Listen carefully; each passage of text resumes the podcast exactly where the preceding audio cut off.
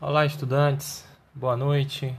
Vou falar agora aqui sobre as regras de arredondamento, fazer uma pequena introdução para vocês, para vocês irem conhecendo as regras, tá certo?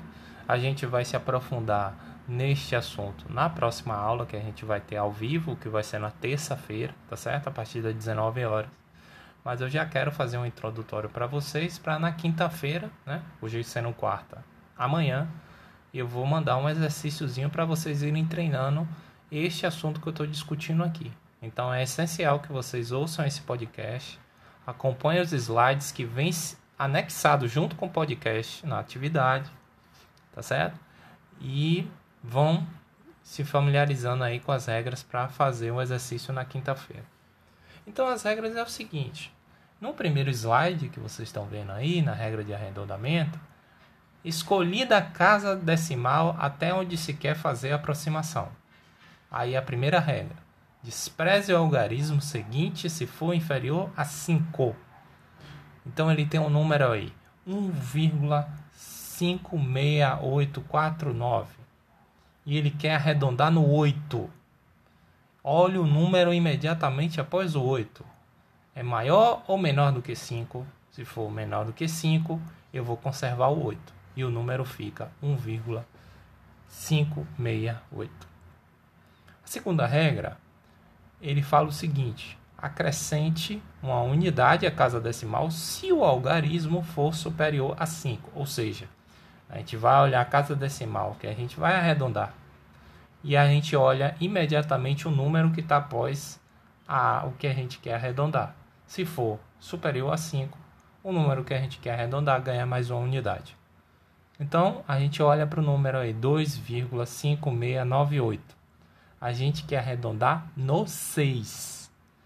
A gente olha o número imediatamente após o 6. Está maior do que 5? Então, o 6 ganha uma unidade. E o número agora fica 2,57. Professor, o senhor falou inferior a 5, superior a 5. E se for igual a 5? Se for igual a 5, tem uns detalhes, tá certo? Quando o número que está imediatamente após o número que a gente quer arredondar for igual a 5, a gente tem que olhar primeiro na letra A, ainda desse primeiro slide. A gente olha aqui, o número da casa decimal que pretende se arredondar é par. Então ele fica como está.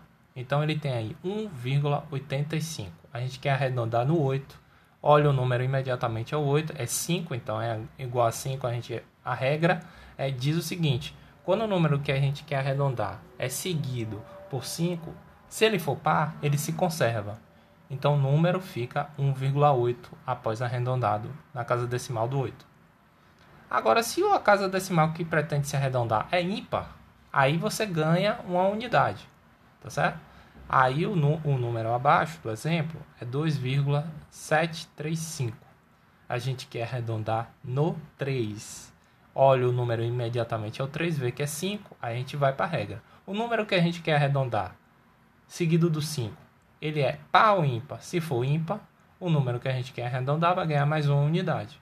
Então, agora o novo número arredondado vira 2,74. Agora vocês vão passar para o segundo slide, tá certo? E aí tem uns detalhezinhos para quando o número que você quer arredondar é par e vem seguido de 5, certo?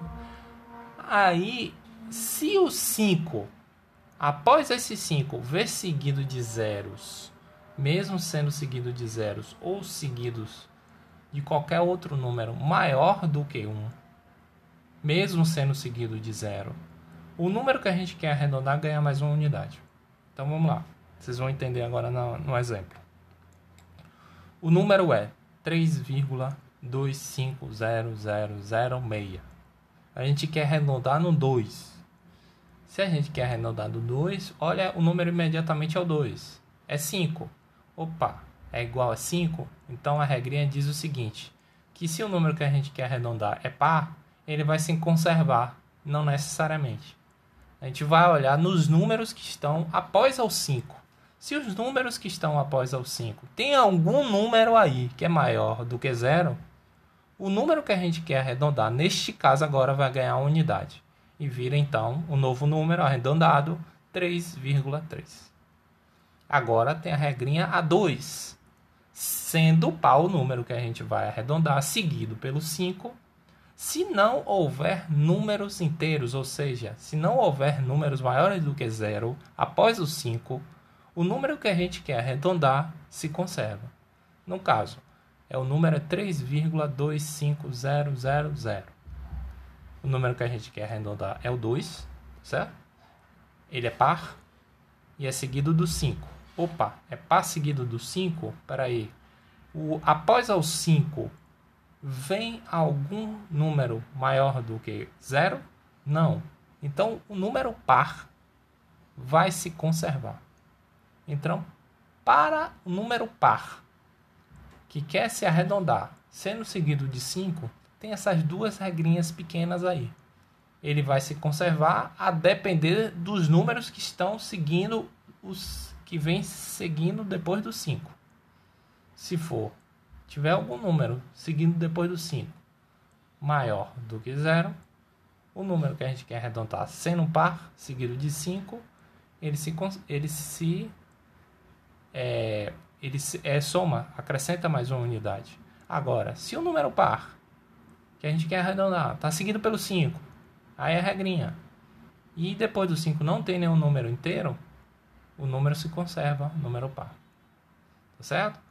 Maiores esclarecimentos eu vou dar na próxima aula, na, na próxima terça-feira, tá certo? Então, esse foi um introdutório para vocês se, se familiarizando, conhecendo sobre as regras na quinta-feira vai ter um pequeno exercício para vocês ir treinando esse conhecimento, né? E na terça-feira a gente discute mais para a gente fechar esse assunto, tá certo? Uma boa noite e um abraço para vocês.